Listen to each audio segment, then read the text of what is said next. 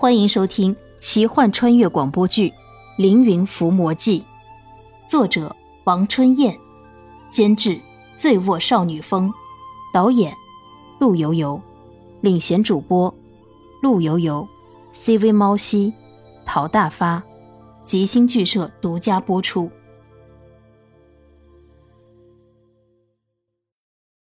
哎，小翠，你最近发现没有，好多的野人、猴子。石居、马化等等，这些猴类是不是来找奔云的？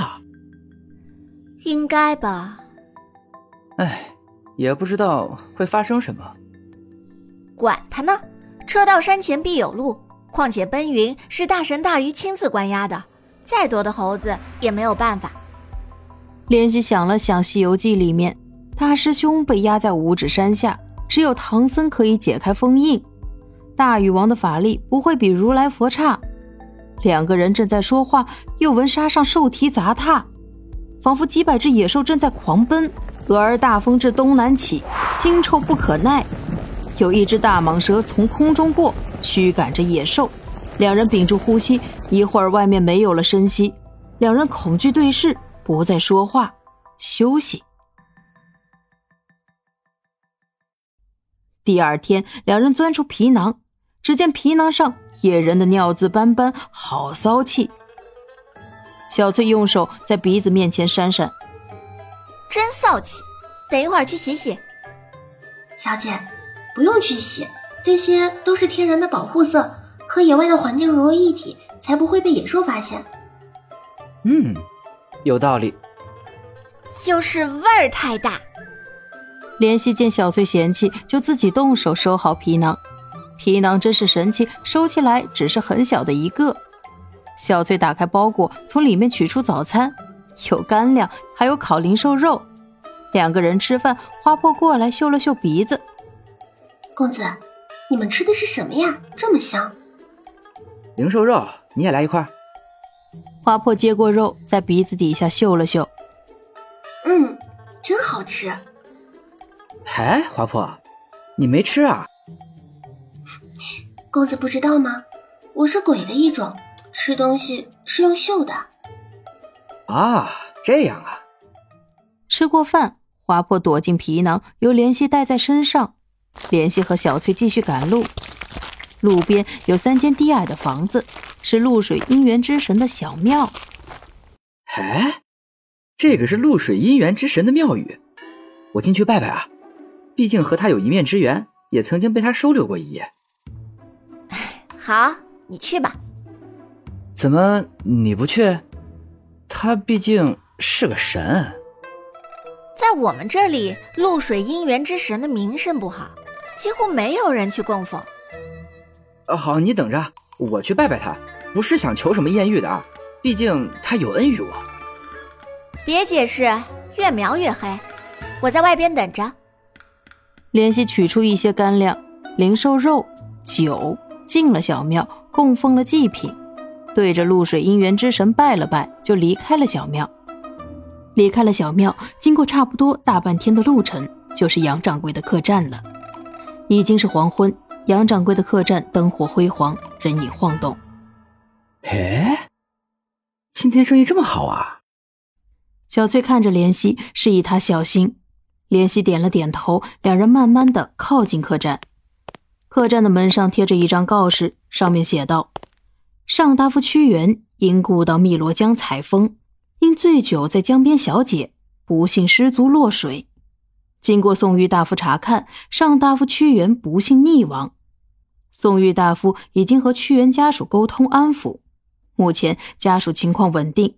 对于这件事，坊间谣言四起，一切以官府告示为准。希望各位群众不传谣，不信谣。”相信官府妥善解决尚大夫屈原的后事。这张告示很奇怪。奇怪？告示有什么奇怪的？告示上面的字迹奇怪，看不出是怎么弄的。很普通的，是毛笔写的。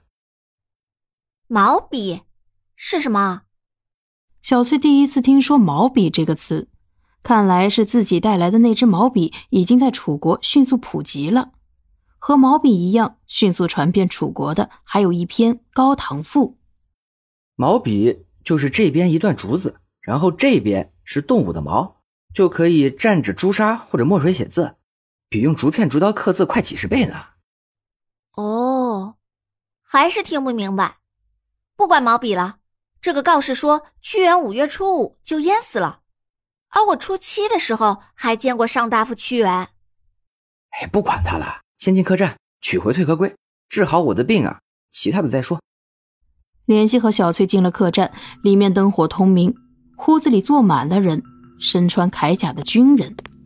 莲希径直走向杨掌柜，对着杨掌柜一拱手：“杨掌柜，生意真好啊，恭喜发财！”杨掌柜看莲希进来，对着莲希赶忙使眼色，因为屋子里灯光到底还是比电灯暗上许多。莲希也没有注意到杨掌柜的眼色，杨掌柜看莲希进来，也只好一拱手道：“托林公子的福，糊口而已。只是小店今天客满了，莲公子还是到别家客栈打尖吧。”听杨掌柜这么说，莲希这一次总算看见了杨掌柜对自己使眼色。哎，好，好，好，我到别家去看看。莲希说着，转身想走。一个满身戎装的人拦住了他。这个人身穿铠甲，有着一张外国人的脸庞，是莫虎。哼，宋大夫，怎么，什么时候改姓连了？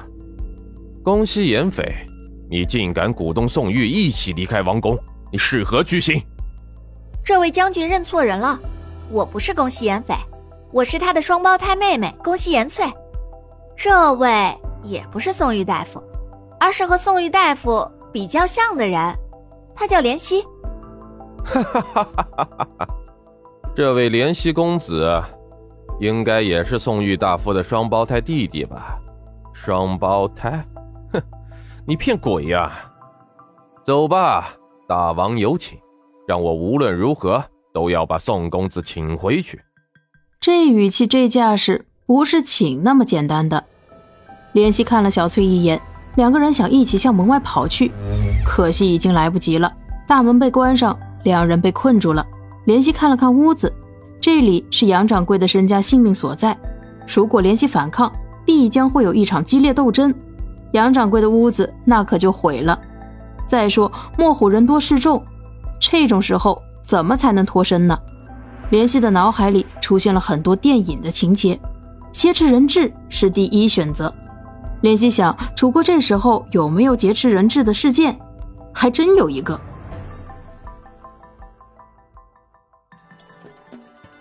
本集播讲完毕，感谢您的收听。如果喜欢，就请点个订阅吧。